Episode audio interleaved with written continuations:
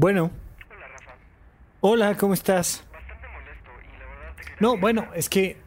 Ajá, no, espérame, déjame explicarte. A ver. Ajá, sí, yo te dije que lo iba a intentar.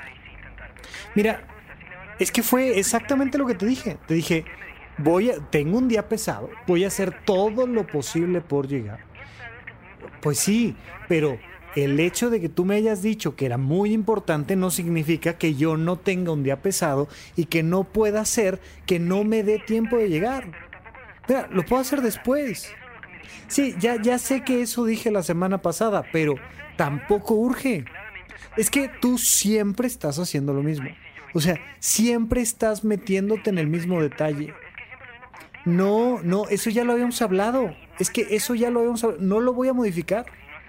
Bueno, y entonces, es que tú también todo el tiempo me hablas a esta hora y quieres que lo modifiquemos. No puede ser, o sea, no puede ser así. Otra vez, es que vas a empezar exactamente con lo mismo. Otra vez. Mira, yo ya te había dicho, lo- te lo dije ayer, te lo dije ayer, lo voy a intentar. Y es que, ¿qué quieres que haga? Pues, es que claro, o sea, ya sé, ya sé que eso te dije y ya te pedí disculpas aquella vez, así fue. Esta es diferente. Bueno, pero tú también, es que tú también me dijiste que ya no ibas a sacar el tema y lo estás sacando de nuevo. Mira, ¿sabes qué? Vamos a dejarlo así, bye. Ay, es que no puede ser, nunca nos podemos comunicar. ¿Cómo le hago para que me entienda? Supracortical. Supracortical.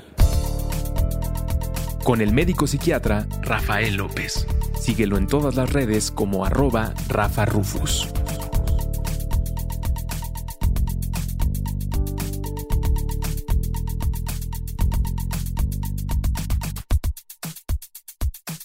Bienvenidos a Supracortical, yo soy el doctor Rafa López, muchísimas gracias por acompañarme. Hoy nuevamente vamos a platicar de los vínculos interpersonales que tenemos con las demás personas, pero desde una perspectiva muy particular. La gente comúnmente te habla de la importancia de la comunicación en las relaciones de pareja, no solo en las relaciones de pareja, es fundamental la comunicación, de hecho, si no existe comunicación, no existe relación con nada ni con nadie. Hablando específicamente de las personas, vamos a ver cómo la comunicación es el único factor que genera estos vínculos entre padres e hijos, entre amigos, entre compañeros de trabajo, por supuesto, entre las parejas, etcétera, etcétera, etcétera.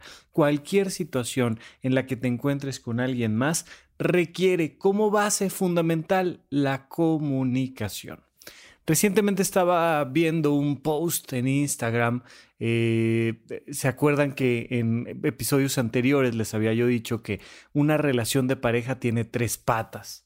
Polaridad, amor y proyecto de vida desde la perspectiva de semiología de la vida cotidiana, es decir, la atracción sexual, la atracción afectiva, emocional, que muchísimo tiene que ver con la admiración y los acuerdos en común, cómo la cotidianidad va siendo un proceso de acuerdos continuos que nos permite vivir juntos. Si podemos llegar a acuerdos, admirarnos y atraernos sexualmente, entonces podemos tener una relación de pareja fuerte y a largo plazo. Es una silla de tres patas. Bueno, viendo este post en Instagram, eh, hacían una propuesta diferente de un modelo donde agregaban una cuarta pata, que es la amistad. Eh, no me voy a meter mucho en por qué sí, por qué no incorporar eh, esta cuarta pata de la silla, pero lo que me gustó mucho, mucho, mucho de este post es que te decían, ok, sí, las patas, muy bonito, qué bueno, ya estamos aquí todos haciendo analogía de, las, de los vínculos de pareja con las sillas y con otros muebles de la casa, perfecto, pero lo que realmente une a estas patas es la comunicación. Y entonces el asientito de la silla era la comunicación. Eso fue el factor que me, me gustó mucho de esta publicación en, en Instagram que vi. Porque decía, ok, tiene todo el sentido. O sea, como imagen, tiene todo el sentido que aquello que une las atracciones entre las personas, la comunicación, es el factor que le da fuerza a esta relación interpersonal. me gustó eh, y ya tenía tiempo que quería platicar con ustedes de cómo tener una adecuada comunicación, no solo con tu pareja, con cualquier persona. Y vamos a ver cómo muchísimo de esa comunicación tiene que ver con los ejes temporales. ¿Hacia dónde va la comunicación? y yo sé que puede sonar de principio extraño, va a quedar extremadamente claro hacia el final del episodio, pero hacia dónde va la comunicación es un factor que le da todo el sentido, toda la fuerza, todo el ritmo a cualquier vínculo interpersonal. De principio, eh, pensando en que eh, lo que vas a escuchar cotidianamente allá afuera en torno a la comunicación sea algo completamente diferente, vamos a empezar por otra parte. La gente cree que comunicación significa cantidad de palabras. No sabes cuántas veces, especialmente en reuniones familiares y sociales, me he topado con gente que cree que una pareja, una familia, un padre con su hijo tienen mala comunicación porque están sentados el uno al lado del otro sin hablarse. Y entonces lo ves constantemente, incluso lo he escuchado, vas en el auto con la familia, todo el mundo va callado y de repente, bueno, alguien diga algo. Que somos una de esas familias de mala comunicación, que no saben que la comunicación es fundamental en las familias. Y es como, ok, el silencio no tiene nada de malo, ni de peligroso. ¿Por qué te preocupa el silencio? ¿Qué pasa? Puedes estar al lado de tu pareja tres horas en silencio y tener una excelente comunicación. De hecho, es muy difícil pasar tiempo en silencio con alguien con quien tienes mala comunicación. Requieres de mucha confianza en la otra persona para poder estar a su lado en silencio. Pero la gente constantemente confunde una cosa con la otra. La comunicación no son cantidad de palabras. De hecho, es muy frecuente que contaminemos la comunicación que tenemos con los demás platicando de cosas extremadamente superficiales. Esto que en inglés le llaman el chit chat, ¿no? El pues platicar por platicar. No hay nada más tóxico que platicar por platicar. Da una sensación de perder el tiempo. Es sí un, un buffer social, es un amortiguador social, estás en una reunión con gente desconocida, estás en un elevador y vas a pasar 26 segundos. Es bien difícil tener una conversación en un elevador porque, porque no puedes empezar nada porque ya sabes que ya se va a acabar la conversación. Pero bueno, a veces en ciertas situaciones sociales, cuando estás esperando algo, cuando estás en una reunión más grande y estás con gente con la que nunca habías convivido, ¿no? El, el clásico evento, una boda, unos 15 años, un lugar donde estás sentado a la mesa con otras personas y y pues tienes que platicar, ¿no? Es una presión social natural, normal. Y entonces ese proceso de platicar que comienza de manera muy superficial. Pero es nada más para abrir el campo, nada más es la patada de salida que te permite, oye, pues, ¿cómo estás? Bien, oye, ¿y qué vienes con el novio, con la novia? ¿Con quién vienes? ¿Te costó trabajo llegar? ¿A qué te dedicas? Yo qué sé. Pero avientas estas primeras frases con búsqueda de tener conversaciones más profundas. Si no tienes estas conversaciones más profundas, después de un rato, la comunicación se alenta, se estanca. Hoy en día tenemos el celular, ¿no? Y entonces sacas el celular y dices, me voy a poner a platicar con alguien más porque aquí ya se me acabó. No es fácil y es muy cansado mantener una conversación superficial. Lamentablemente, muy frecuentemente, la comunicación superficial la solemos tener con las personas que en teoría serían las más cercanas a nosotros. Papá, mamá, pareja, hijos, que de repente estás ya no en una boda, ya no en unos 15 años, no en un evento social, sino ya estás en el cumpleaños de tu papá sentado a la mesa con el resto de los miembros de la familia y te da la misma sensación de estar sentado al lado de extraños, de decir, bueno, y esta gente como, ¿de qué van a hablar? ¿Qué onda? Y entonces, pues, pues, arrancas con un poquito de chit chat y, eh, ¿cómo vas en la escuela? Oye, ¿y las clases en línea? ¿Qué tal? Y, no, pues bien. Ah, ok.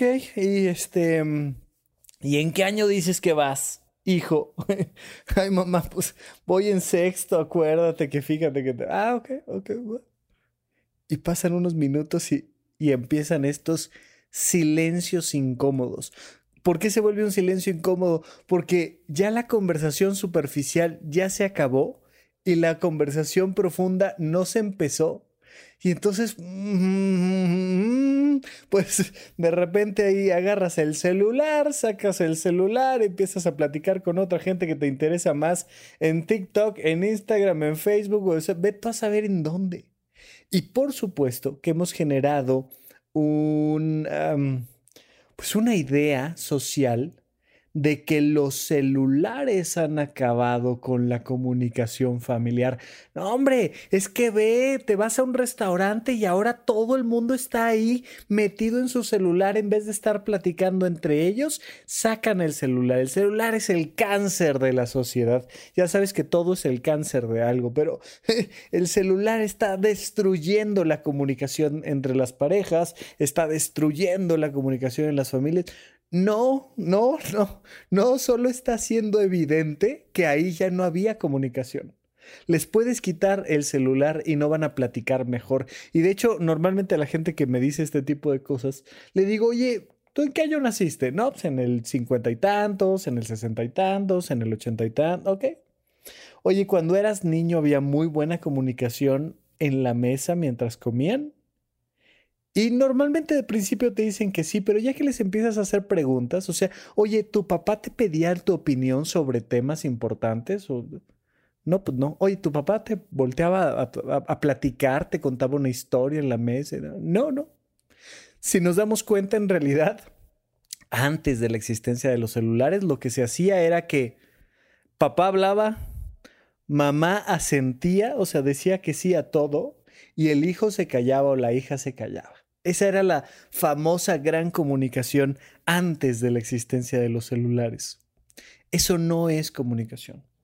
Ni quedarse callado es falta de comunicación, ni estar hablando de cosas superficiales todo el tiempo es comunicación, ni la tecnología ha venido a destruir la comunicación, la, televisión antes de los celulares, los celulares ahora, el periódico, ¿no? Tenemos esta clásica imagen en las caricaturas y en diferentes series de cómo papá llegaba a la mesa al desayuno a abrir el periódico y a no hablar con nadie. Es lo mismo que estar clavado en el celular, es lo mismo. Si no es el periódico, es la tele, si no es la radio, si no es el celular. Pero el problema es que los seres humanos tenemos todavía mucho que aprender para comunicarnos de manera adecuada con las personas con las que convivimos constantemente, con las personas más cercanas a nosotros. Y vamos a ver cómo esto se vuelve evidente cuando una relación de pareja tiene una crisis que resolver, tiene una situación conflictiva que acomodar. Ahí, más que nunca, necesitamos entender qué es la comunicación. Nuestra manera de comunicarnos, lamentablemente, consiste más en hablar que en escuchar. Y a pesar de eh, la existencia de estas frases coloquiales que a veces tienen mucho de sabiduría, que nos dicen, tenemos dos oídos y una boca para escuchar el doble de lo que hablamos, pareciera que tenemos tres bocas y ningún oído. Y hablamos y hablamos y hablamos y hablamos y hablamos y hablamos. No, sé si lo has reflexionado alguna vez, pero ¿sabes por qué si me has hecho el honor y el favor de escucharme a lo largo de bastantes más de 200 episodios ya en el podcast de supracortical, ¿sabes por qué te da esta sensación de que me conoces? Porque me escuchas.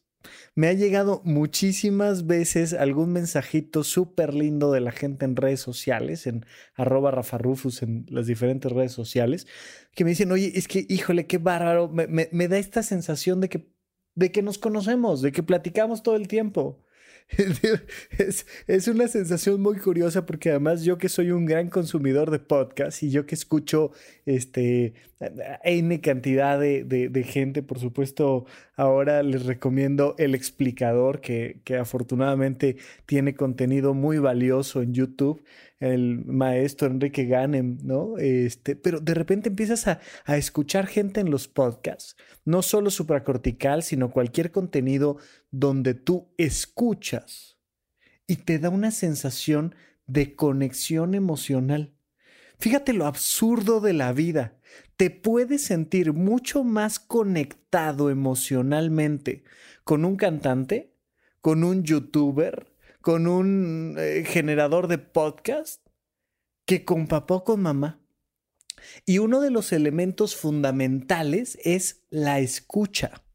A estas figuras eh, les podríamos encontrar un común denominador que es que los escuchas. Cuando estamos platicando aquí tú y yo, y yo ahorita estoy platicando contigo, tú haces un acto de generosidad que muchas veces no hacemos con nuestra pareja, con nuestro papá, con nuestros hijos, con quien tú quieras, que es callarte y escuchar. Estás a lo mejor ahorita corriendo, me, llegó por ahí este, una historia en Instagram increíble. Alguien que se aventó corriendo tres episodios completos de supracortical. Este, querida Adriana, te mando un abrazo enorme, qué bárbara. Y entonces me, me manda ahí la captura de pantalla. Se aventó 17 kilómetros y cacho, una cosa así, corriendo, escuchándome. Por supuesto que podría haber escuchado música, este, a alguien más hablar. Aquí la parte importante de lo que quiero señalarte de la comunicación es la maravilla de escuchar. No estamos acostumbrados a escuchar. Tú me oyes a mí 40 minutos, una hora, a lo mejor te avientas el podcast en, en, periodos de 10 minutos, de 12 minutos, y entonces de repente tenemos estos bloques en supracortical de 12 minutos, pero vete a saber lo que escuchas en cualquier otro podcast, en cualquier otro lugar, pero dar la generosidad de callarte y que la otra persona hable 10 minutos es algo excepcional, es algo rarísimo que mejoraría mucho la comunicación entre las personas. Obsérvalo, obsérvalo con cronómetro. Observa cuándo fue la última vez o cuándo será la próxima vez en la que en una reunión familiar en la que platicando tú con alguno de tus amigos, de tus amigas, con tu papá, con quien tú quieras, uno de los dos habla 10 minutos continuos y luego el otro habla 10 minutos continuos y luego el otro habla 10 minutos continuos. Simplemente eso, eso mejoraría muchísimo las relaciones entre las personas. Te vas a dar cuenta de que esto pasa mucho más frecuente con gente que quieres más, con gente a la que le tienes más confianza, con gente con la que te sientes con mayor seguridad. Y entonces con tu mejor amigo, con tu mejor amiga, en una relación de pareja, especialmente estos periodos lindísimos donde van empezando los vínculos y donde están así embelesados el uno con el otro, uno de ellos habla y habla y habla y el otro escucha. Y luego al revés, el que estaba escuchando ahora habla y habla y habla. Pero normalmente con las personas con las que tienes más conflicto, con las que te sientes, te sientes más alejado, alejada, te vas a dar cuenta que a la primera de cambios ya te están diciendo ellos lo que deberías tú de ta, ta, ta, ta, ta. Y entonces resulta que eh, te voy a contar un problema y te digo, oye, es que fíjate que este, mi auto no pasó la verificación. Es que también, también tú ve la manera en la que manejas y es que no lo llevas a la agencia y, y no han pasado, de verdad, ya no digas 10 minutos, 10 segundos y ya te arrebataron la palabra. Pasa lamentablemente muchísimo entre padres e hijos uno de los dos va planteando una idea, papá va diciendo, oye mi amor, fíjate que tuve un problema con la computadora, ay papá, es que no es posible, ay mamá, es que tú siempre, ay, y no pasan de verdad 10 segundos.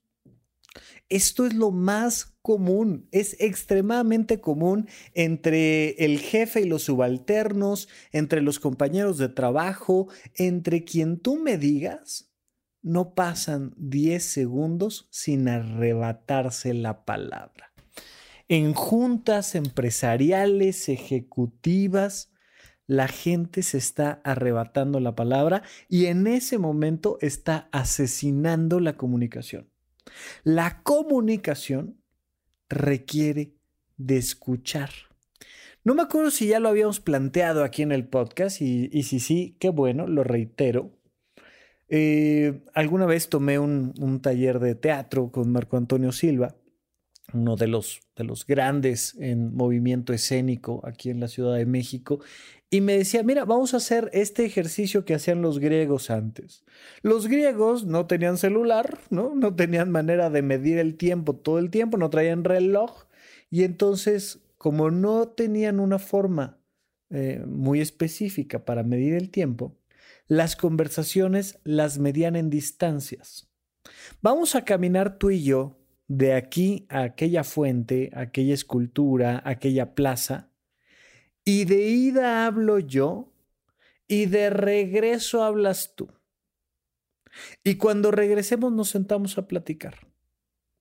Y entonces dar la oportunidad de que uno de los dos se explaye. Vas a ver que no es fácil. O sea, uno, uno, que nació con esta malformación genética que lo hace hablar y hablar y hablar y hablar de manera continua y sin callarse durante tantos episodios, pero no es sencillo si no estás acostumbrado mantener una idea durante cinco minutos. Es bien difícil, o sea, es como, eh, oye, y cuéntame un poquito de tu vocación, ¿no? le preguntas tú a, a tu padre, le preguntas a tu pareja, oye, cuéntame de, tus sueños laborales. Tienes cinco minutos.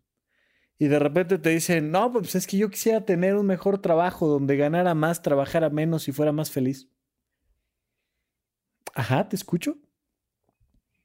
Pues ya, eso. Quisiera tener más vacaciones.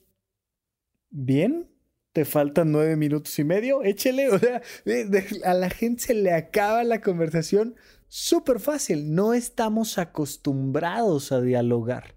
Eso se aprende, se practica. Por supuesto que, como en cualquier cosa que aprendes y practicas, se cometen errores. Pero tienes la gran posibilidad de practicar tú contigo tienes la gran posibilidad de aprender a estar en silencio tú contigo y aprender a hablar tú contigo, donde nadie te interrumpa. ¿Sobre qué tema te gustaría platicar contigo? ¿Sobre qué tema te gustaría conocerte más? Te dejo los cuatro grandes temas de principio.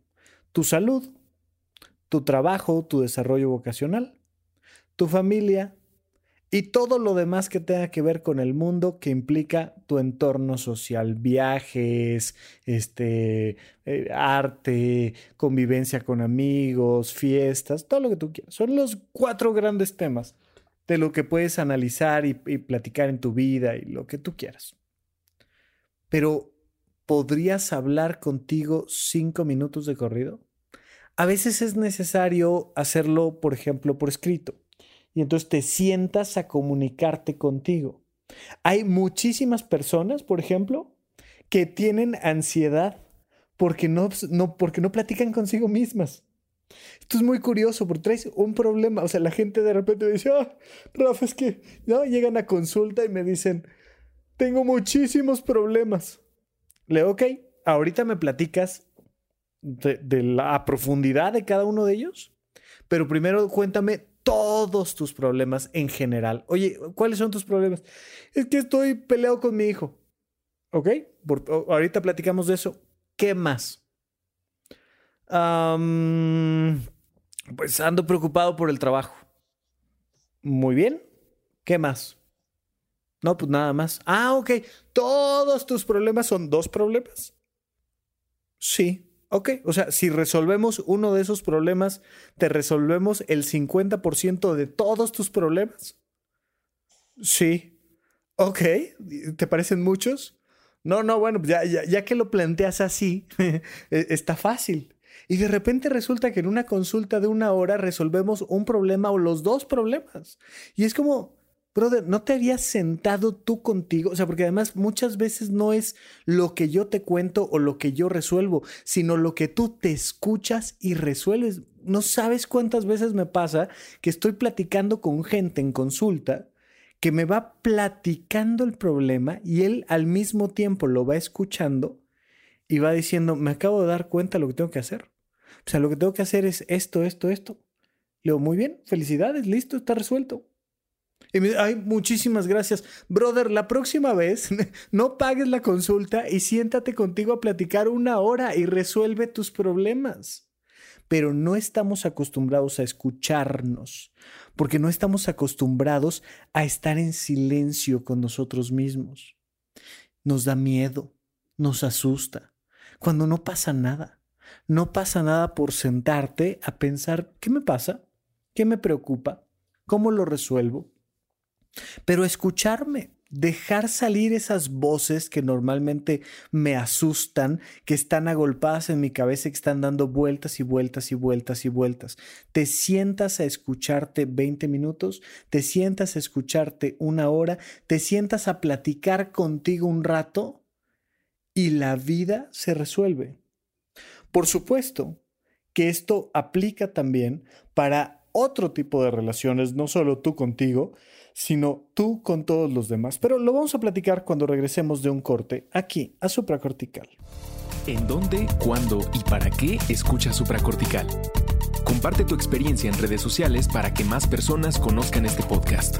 Sigue al Dr. Rafa López en todos lados como arroba Rafa Rufus.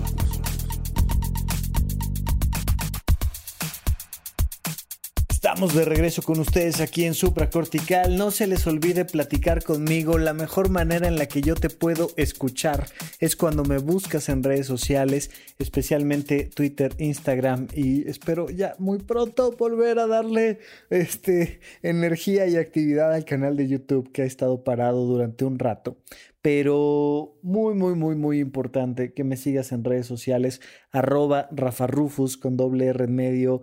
Por favor, ahí es donde podemos platicar, ahí es donde yo te escucho, ahí es donde me mandas los comentarios, donde me propones temas. Te lo agradezco muchísimo. Gracias por escucharme. Ahora yo te quiero escuchar a ti. Esto es súper, súper, súper importante. Este proceso de comunicación nos tiene que llevar a algo más, nos tiene que llevar a un actuar. ¿Qué pasa con las relaciones de pareja, por ejemplo, que es donde más claramente lo vemos? Lo podemos ver con cualquier otro tipo de vínculo, lo podemos ver entre padres e hijos, lo podremos ver con jefes y subalternos, lo podemos ver donde tú quieras. Pero donde más evidentemente veo este conflicto de comunicación es en las relaciones de pareja. ¿Estás en una terapia de pareja? Pues estoy presenciando a un, un, par de personas que en teoría se aman, se adoran, quieren estar juntas, pero nada más no tienen manera de comunicarse y están teniendo problemas importantes por ello. Y entonces les preguntas, ¿cuál es el problema? ¿Qué pasa? Uno de los dos te plantea el problema y el otro corrige. no, pues es que fíjate que el otro día eh, llegué tarde a la casa y el otro corrige. No, no, no llegaste tarde a la casa. Llegaste tardísimo y además no me avisaste. Bueno, bueno, pero el punto es que llegué tarde. Yo lo que quiero decir es que ese día... Y empieza una batalla, fíjate aquí, te lo decía yo al principio, el eje temporal. Empieza una batalla de pasados.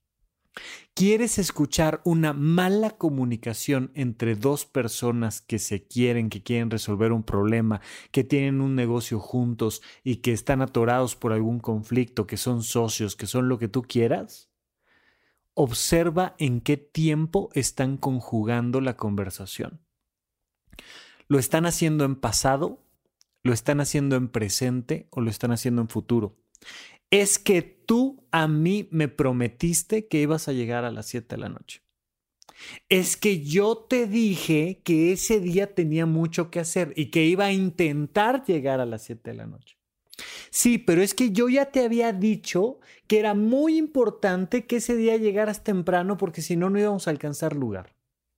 Pero yo pensé, y todo es, yo pensé, yo te dije, yo entendí, tú dijiste, tú me hiciste, tú gritaste, todo es en pasado, pasado, pasado, pasado, pasado, pasado. Cuando una conversación se cicla en el pasado, deja de ser comunicación para ser discusión. ¿Por qué estamos discutiendo? Estamos discutiendo, por supuesto, por el tono de voz. Estamos discutiendo, por supuesto, por la forma en la que estamos conjugando los tiempos y estamos hablando hacia atrás. Todo en pasado, todo en pasado, todo en pasado. Pero especialmente estamos discutiendo cuando la intención de hablar es la de ganar la batalla y no la de llegar a un acuerdo juntos. Si tú estás hablando con alguien con la intención de demostrarle que tú tienes la razón, no estás hablando, no estás comunicando, no estás platicando, estás discutiendo. Y está bien, o sea, hay toda una técnica, hay muchas técnicas para que las parejas que están enojadas la una con la otra, pues primero saquen todo el coraje, ¿no? Y entonces saquen el enojo y la tristeza y el rencor, pero parte importante es que quede claro que, ¿sabes qué estoy haciendo? Me estoy desahogando, quiero que me escuches porque, porque quiero decirte cuánto sufrí, cuánto me dolió. Ok, eso es una cosa. Pero si ya lo que queremos es encontrar una solución a esto, y si ya lo que queremos es comunicarnos, entonces ya no podemos estar atorados en ese punto donde lo único que trato de hacer es de demostrarte lo mal que me siento de demostrarte lo ofendido, lo agredida, lo ninguneado que me siento.